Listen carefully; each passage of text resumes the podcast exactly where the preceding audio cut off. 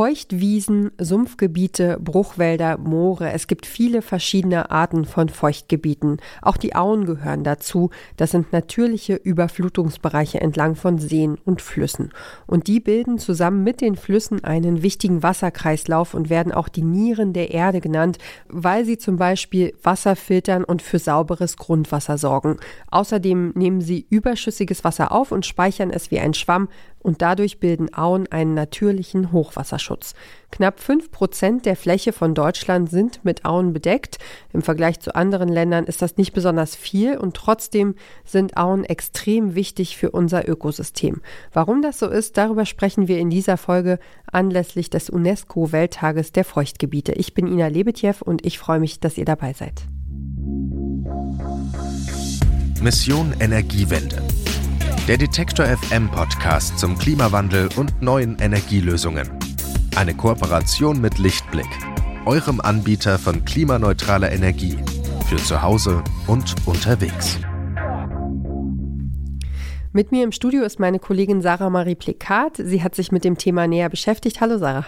Hallo Ina alte, umgestürzte Bäume, die ins Wasser ragen, steiniges Flussufer, Seerosen, soweit das Auge reicht. Auen, die haben ja ganz viele Gesichter. Sarah, lass uns doch mal am Anfang ganz kurz klären, was Auen eigentlich genau sind. Auen, das sind Feuchtgebiete, du hast es schon gesagt, und sie entstehen da, wo der Fluss oder Bach über die Ufer tritt. Also das sind im Endeffekt Überflutungsflächen.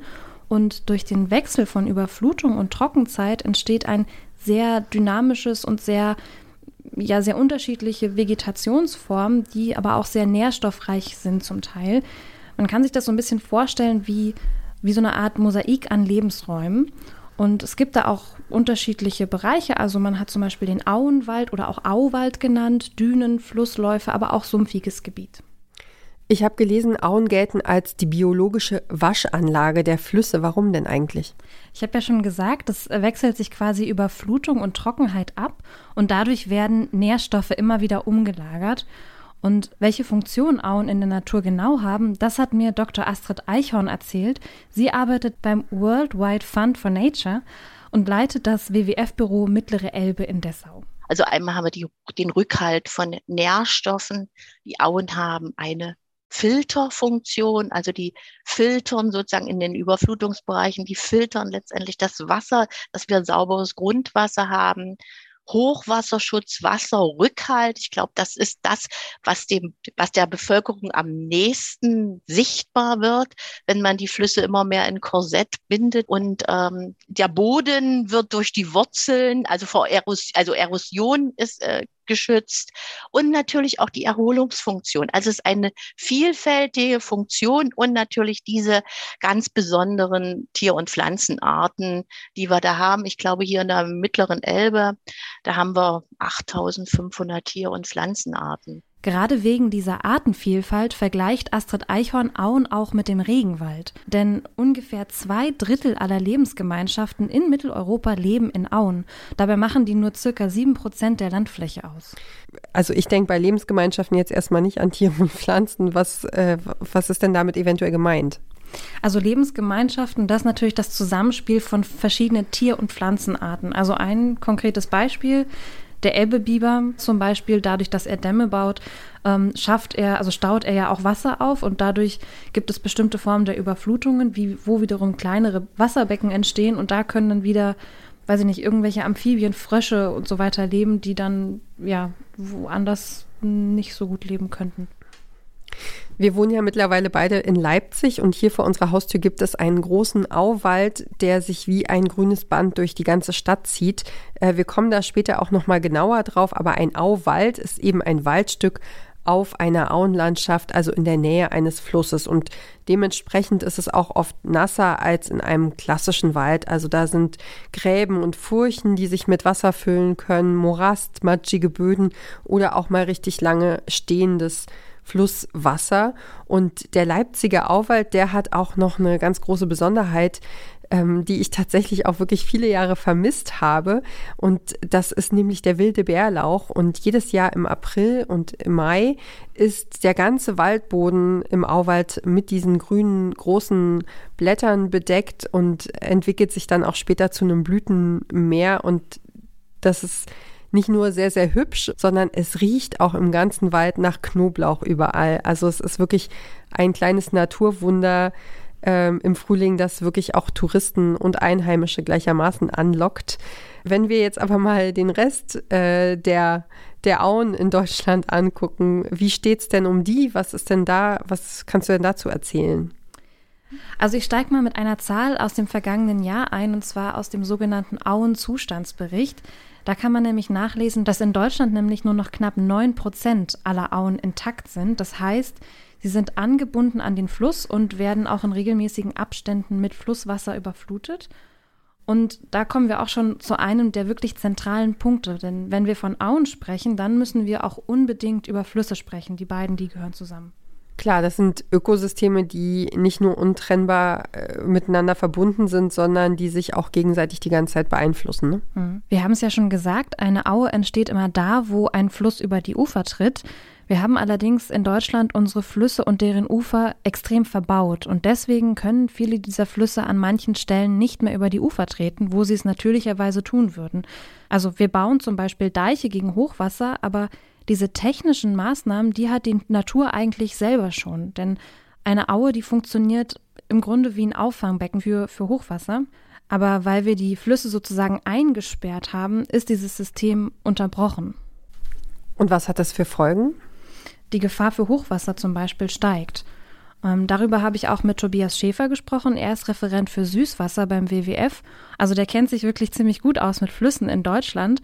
Und er sagt, wir müssen die Flüsse als einen Prozess verstehen.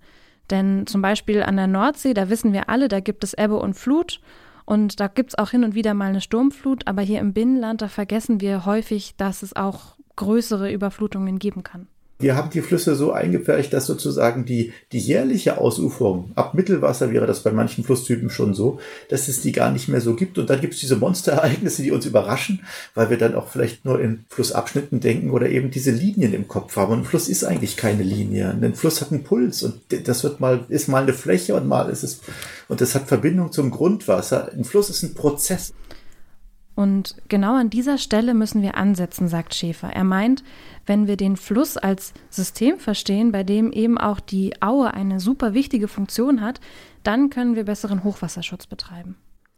Also eigentlich ist nicht das Hochwasser selbst gefährlich, sondern dass die Auen fehlen, um das Hochwasser aufzufangen? Genau, es gibt da auch noch ein zweites Problem. Einerseits kann sich der Fluss nicht mehr so gut ausbreiten und gleichzeitig gräbt er sich auch immer tiefer in sein Bett ein. Tobias Schäfer hat mir das am Beispiel der Elbe erklärt. Die gräbt sich nämlich jedes Jahr einen Zentimeter tiefer ein. Und weil Tobias Schäfer gleich von Buhnen spricht, das sind mit Sand und Steinen aufgeschüttete kleine Landzungen, die das Wasser in die Mitte vom Fluss leiten. Und wenn man von oben auf den Fluss schaut, dann sehen die so ein bisschen aus wie Fischgräten. Durch die Baumaßnahmen sind seit ungefähr 100 Jahren nachweislich bestimmte Prozesse ausgelöst worden, die dazu führen, dass sich der Fluss eingräbt in sein eigenes Bett. Das Bett liegt quasi an einer Stelle fest, da wo man die Schifffahrtsrinne haben möchte. Es gibt die äh, wasserbaulichen Maßnahmen wie die ähm, Buhnen, die dazu führen, dass das Wasser eben auch genau da fließt, wo die Schiffe fahren sollen. Und diese, dieses Wasser hat durch die Konzentration an dieser Stelle und das immer sozusagen Verbleiben der Strömung an dieser Stelle eine erosive Kraft. Und die gräbt dann äh, das Flussbett immer tiefer ein. Und das führt dazu, dass der Gesamtfluss sich im Durchschnitt über die letzten 100 Jahre eingetieft hat. Das heißt, ähm, vor 100 Jahren war der Fluss insgesamt und die Gewässersohle ein Meter höher. Kann man den Fluss denn irgendwie wieder anheben, in Anführungsstrichen? Also zum Beispiel mit Steinen aufschütten, dass das Wasser höher steigt? Ja, das wird tatsächlich auch an manchen Stellen schon gemacht, sagt Tobias Schäfer. Allerdings hilft das nicht viel, wenn man beachtet, dass die Flüsse zusammen mit den Auen eben ein zusammenhängendes System bilden. Aber wenn man sich einen Baum vorstellt, der schon seit 600 Jahren da steht und plötzlich ist das Grundwasser in seinem Wurzelbereich einen Meter tiefer, weil ja das Grundwasser in der Aue mit dem Spiegel des äh, Oberflächenwassers im Fluss korrespondiert, dann kann man sich vorstellen, dass solche Bäume in ernsthafte Probleme kommen, weil sie einfach an ihre Wasser, an, an das Wasser nicht mehr rankommen, auf das sie angewiesen sind. Und das sieht man auch an den Auwäldern. Ja, was dann passiert, ist ja leider ziemlich klar. Kein Wasser, kein Baum. Und zusammen mit Unwettern und Baumkrankheiten hat das dann natürlich unübersehbare Folgen. Du hast dir ja eine ganz bestimmte Aue an der mittleren Elbe angeschaut bevor wir gleich genau darauf zu sprechen kommen. Die Elbe, das ist ja der zweitlängste Fluss in Deutschland nach dem Rhein und einer der Hauptströme Mitteleuropas. Sie entspringt in Tschechien im Riesengebirge, passiert die deutsch-tschechische Grenze in Schöner in Sachsen und passiert dann mehr oder weniger zehn Bundesländer in Deutschland und mündet nach fast 1100 Kilometern bei Cuxhaven in die Nordsee. Wir beide, wir haben ja schon mehrfach an der Elbe gelebt, also an unterschiedlichen Orten. Ich in Hamburg und Magdeburg und du? Ich habe in Ústí nad Labem in Tschechien tatsächlich gelebt und mhm. äh, das letzte Jahr in Dresden. Mhm. Der Fluss an sich ist für mich halt schon sehr wichtig. Also in Dresden erinnere ich mich, dass ich immer in meinen Pausen dann runter zum Wasser gegangen bin auf die Flutwiesen. Also da gibt es große Elbflutwiesen. Mhm. Und da gab es immer so einen weißen Stein. Ich weiß gar nicht, der hatte bestimmt ursprünglich mal irgendeine Funktion gehabt, aber ich habe mich da mal drauf gesetzt und habe aufs Wasser geschaut und habe dann ja die Aussicht genossen. Das war sehr schön. Ja, und so ein Fluss mitten in der Stadt, der ist ja auch irgendwie eine Lebensader, finde ich. Also auch ein Stück Natur vor der Haustür, wo man schnell hinkommt. Ich habe da auch eine ganze Menge schöner Erinnerungen äh, an Momente an der Elbe. Und diese mittlere Elbe, das ist ein Abschnitt zwischen Dessau und Magdeburg. Kurz hinter Dessau, ähm, da macht die Elbe einen großen Schlenker. Ja, das ist quasi der Anfang vom Löderitzer Forst, also wenn man stromaufwärts schaut. Und der liegt im Biosphärenreservat Mittlere Elbe. Das ist eines der ältesten Naturschutzgebiete in Deutschland und wurde schon vor mehr als 40 Jahren unter Schutz gestellt. Das Besondere, es gibt hier noch einen der größten zusammenhängenden Auenwaldkomplexe in Mitteleuropa, der auch noch relativ intakt ist. Und hier ist der WWF seit Anfang der 2000er Jahre für ein Naturschutzgroßprojekt verantwortlich und eines der zentralen Ziele dieses Projektes ist es, die ursprüngliche Funktion der Aue wieder zu aktivieren. Jetzt natürlich die spannende Frage, wie geht denn das? ja, eines der größten Projekte war eine Deichverschiebung. Und Dr. Astrid Eichhorn vom WWF, die hat das Projekt geleitet und sie hat mir erzählt, warum das so wichtig ist. Das ist die größte Deichrückverlegung in Deutschland mit 600 Hektar zusätzlicher Überflutungsfläche. Und muss man aber auch sagen, das müsste wie Perlenketten bräuchte man mehr Deichrückverlegung. Also eine Deichrückverlegung bringt eigentlich für diesen Ortschaft, also das Aken, was da sozusagen in der Nähe ist. Beim Hochwasserscheitel ähm, bringt es eine Senkung von ungefähr so 25, 26 Zentimetern. Das muss man sich vorstellen, ist ein A4-Blatt hoch, ja, so. Natürlich ein A4-Blatt Wasser im Wohnzimmer oder außerhalb des Wohnzimmers ist schon eine Bedeutung. Aber wenn man das so sieht, ist es also nur lokal. Die Elbe, die kann sich jetzt also auf der Fläche dreimal so weit ausbreiten wie vorher. Und das Ganze war ein wirklich, wirklich langer Prozess. Da wurde ganz viel geplant, es musste sehr viel mit Behörden gesprochen werden. Es gab Besichtigungstermine. Das ganze Thema musste auch irgendwie, also da Sensibilität in der Bevölkerung ähm, musste erstmal irgendwie geschaffen werden. Auch eine große Geldfrage. Das ganze Projekt sollte eigentlich schon 2013 fertig sein. Gebraucht haben sie dann allerdings nochmal sechs Jahre extra.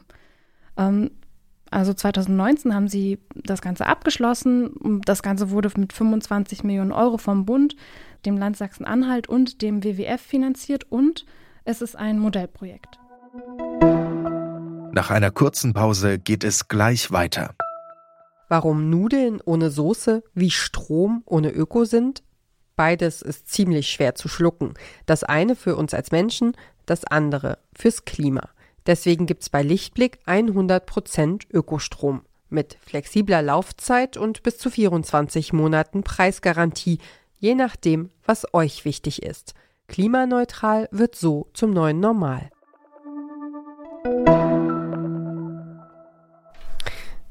Ich habe mal über eine ganz winzig kleine Flussrenaturierung berichtet. Da ging es darum, aus einer geraden Linie wieder einen natürlichen Flusslauf äh, durch die Landschaft zu machen, dass der Fluss wieder anfängt so zu meandern, also sich so durch die Landschaft zu bewegen. Aber wenn wir ehrlich sind, lässt sich Natur ja auch nicht auf Knopfdruck in ihren ursprünglichen Zustand wieder zurückversetzen, nur weil das gut und richtig wäre, oder? Ja, es ist ja eigentlich quasi unmöglich. Deswegen versucht man hm, durch verschiedene Maßnahmen, wie beispielsweise diese Verschiebung des Deiches, einen Zustand zu erreichen, der weitestgehend an den Originalzustand wieder zurückgeht. Und man muss auch sagen, so eine, so eine Verschiebung von einem Deich, das ist auch ein ziemlicher Einschnitt in die Natur. Da werden Tonnen von Sand bewegt. Und tatsächlich gab es auch einige Probleme bei diesem Projekt, denn sie hatten auf der einen Seite mit extrem Hochwasser und aber auch mit Trockenheit zu kämpfen. Denn während der Planung, da gab es gleich zwei Hochwasser an der Elbe und zwar 2002 und 2013. Bevor wir zu den Hochwassern kommen, habe ich noch eine kleine Rückfrage.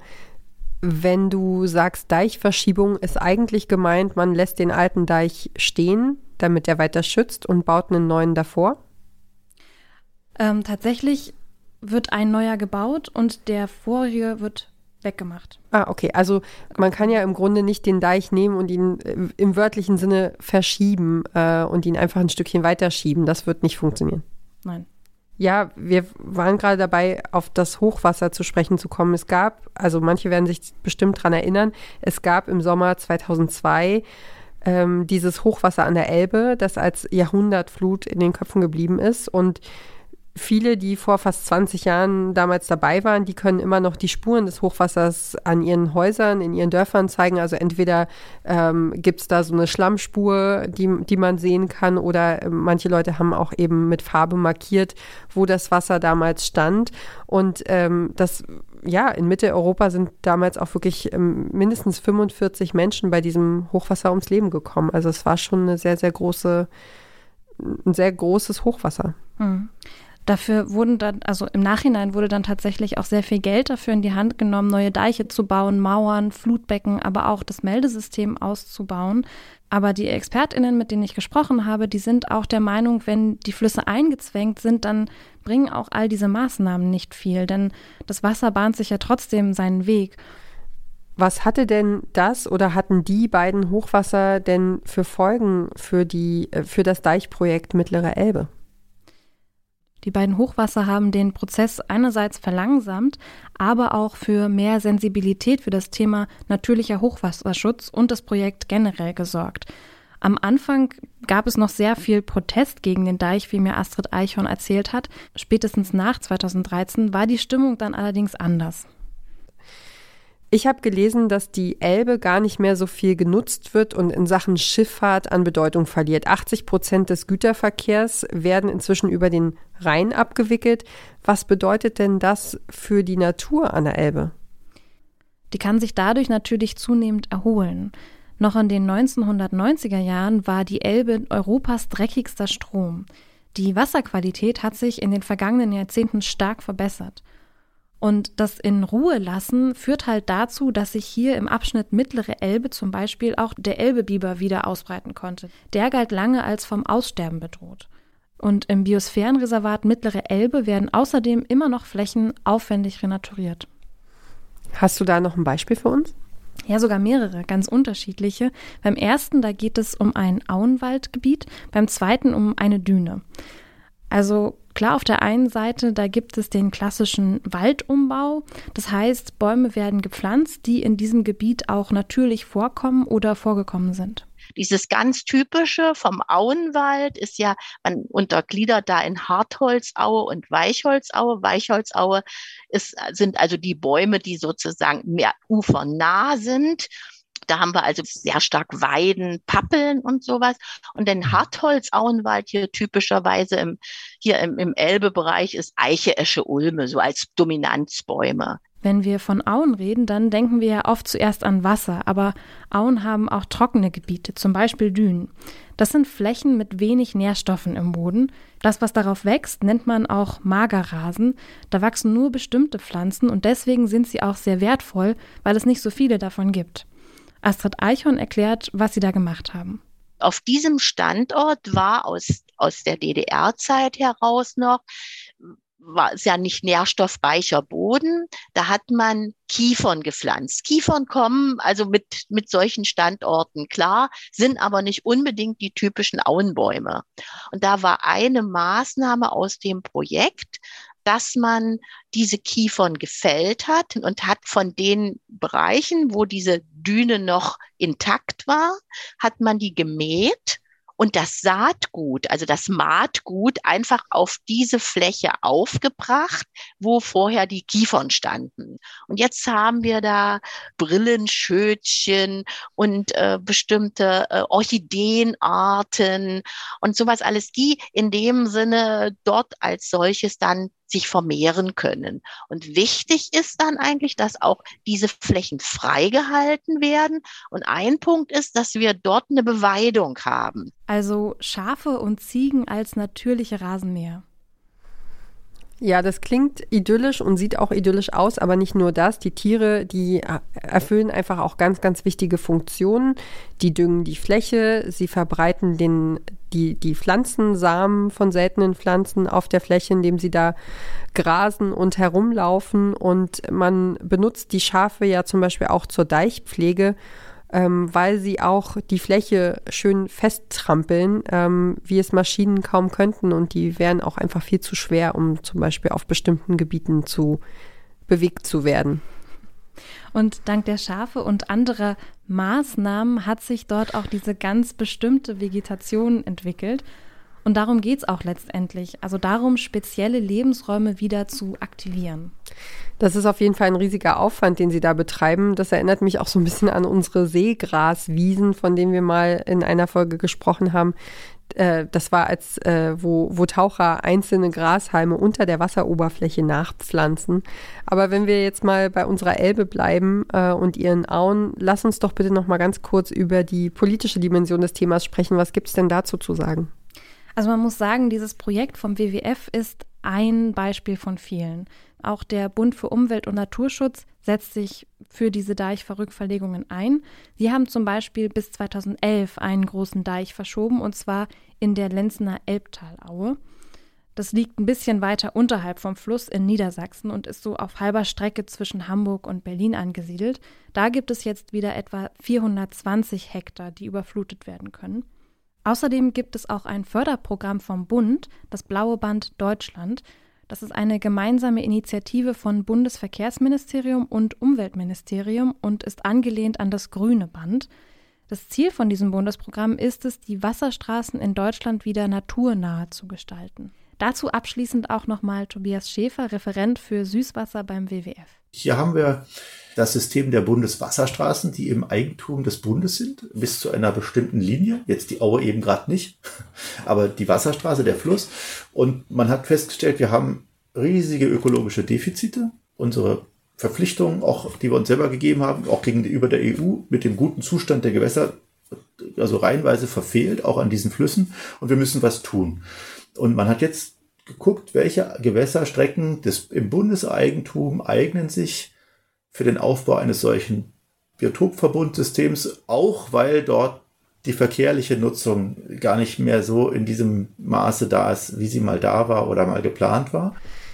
Ja, echte Wildnis, unberührte Natur, die gibt es ja im Grunde weltweit kaum noch. Hier in Mitteleuropa leben wir in einer Kulturlandschaft, die eben geprägt ist von uns Menschen, von dem, was wir über Jahrhunderte gemacht und verändert haben. Und allein die Elbe, wenn wir uns die angucken, die ist begradigt, die ist vertieft, die ist zugebaut, die ist beeinflusst in ihrem Flusslauf, in der Fließgeschwindigkeit des Wassers und auch in der Qualität, in der Wasserqualität. Und damit haben wir Menschen im Grunde auch ganz viele Lebensräume kaputt gemacht, Pflanzen und Tierarten verschwinden lassen, die für ein ökologisches Gleichgewicht wichtig waren. Und gleichzeitig ist der Klimawandel in vollem Gange. Wir müssen uns in den kommenden Jahren darauf gefasst machen, dass wir es immer öfter mit extremen Wetterereignissen zu tun bekommen, also Hochwasser, extreme Trockenheit, Stürme, Hitze. Und wir brauchen ein Ökosystem, das all diesen Herausforderungen standhalten kann. Und genau aus diesen Gründen brauchen wir eben solche Naturschutzprojekte, weil sie eben auch Klimaschutzprojekte sind. Natürlich sind es mehrere große Player, die du genannt hast, Naturschutzorganisationen, die sich um solche Projekte kümmern, die alle kleine und große Projekte haben. Ähm, aber wenn wir uns jetzt mal beide gedanklich an die Elbe stellen, hast du denn jetzt nach deinen Recherchen eventuell einen persönlichen Eindruck davon, wie die Aussichten sind? Also laut dem, was ich in den Gesprächen mit Astrid Eichhorn und Tobias Schäfer erfahren habe, ist das Potenzial tatsächlich sehr hoch, zumindest was die mittlere Elbe und die Elbe an sich betrifft, da sie nicht mehr so relevant ist für die Schifffahrt. Außerdem ist sie ein Fließgewässer, was ähm, quasi frei fließen kann. Also es gibt eine, eine Staustufe in Geesthacht, das ist kurz hinter Hamburg, aber da sind dann zum Beispiel auch Sachen wie Fische, die stromaufwärts ähm, schwimmen, um zu ihren Leichtplätzen zu kommen. Das ist ein sehr, sehr interessantes Thema in dem Zusammenhang. Und was man auch nicht unterschätzen darf, ist, dass die touristische, also die Attraktivität für Tourismus sehr, sehr hoch ist. Also wir haben den Elberadweg, das ist ein wahnsinniger Magnet und es ist auch einfach eine wunder, wunderschöne Landschaft. Ähm, und insofern ähm, bin ich da guter Hoffnung. Die Maßnahmen, die Sie getroffen haben, bereits jetzt schon, zeigen ja, dass ähm, das nicht alles verloren ist und dass es noch möglich ist, etwas zu tun. Aber man muss natürlich jetzt echt Gas geben. Und äh, Hochwasserschutz ist Ländersache. Genau, Hochwasserschutz, das ist äh, Ländersache. Und gerade bei der Elbe ist es halt so, so eine Sache, du hast, hast es schon gesagt, zehn Bundesländer. Das bedeutet in dem Zusammenhang auch zehn verschiedene Meinungen, auch unterschiedliche Maßnahmen, die durchgesetzt werden.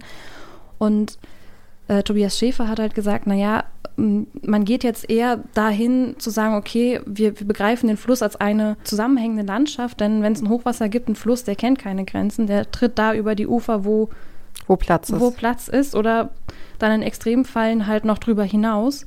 Ähm, und insofern, ja, den, den Fluss als Gesamtsystem, als eine Landschaft, die sich auch dynamisch verändert, zu begreifen und da auch zu kooperieren, ähm, das ist in dem Zusammenhang ganz, ganz wichtig. Und wahrscheinlich auch die Herausforderungen der Zukunft. Definitiv. Meine Kollegin Sarah Marie Plikat hat mit Astrid Eichhorn und Tobias Schäfer vom WWF über ein Naturschutzprojekt an der Mittleren Elbe gesprochen. Dankeschön, Sarah. Sehr gerne. Ja, und hier im Studio sind wir jetzt erstmal fertig, aber im Hintergrund tüfteln wir gerade für euch weiter an neuen spannenden Themen. Also nächste Woche geht es weiter mit Mission Energiewende, dem Klimapodcast von Detektor FM. Wenn euch gefällt, was wir hier machen, dann hört uns doch gerne in der Detektor FM App oder klickt in eurem Lieblingspodcatcher auf Abonnieren. Dann bleibt ihr immer schön auf dem Laufenden. Wir freuen uns über jede Unterstützung. Mein Name ist Ina Lebetjew. Ich sage vielen Dank fürs Zuhören. Tschüss und wenn ihr mögt, bis zur nächsten Woche. Macht's gut. Mission Energiewende der Detektor FM Podcast zum Klimawandel und neuen Energielösungen. Eine Kooperation mit Lichtblick, eurem Anbieter von klimaneutraler Energie für zu Hause und unterwegs.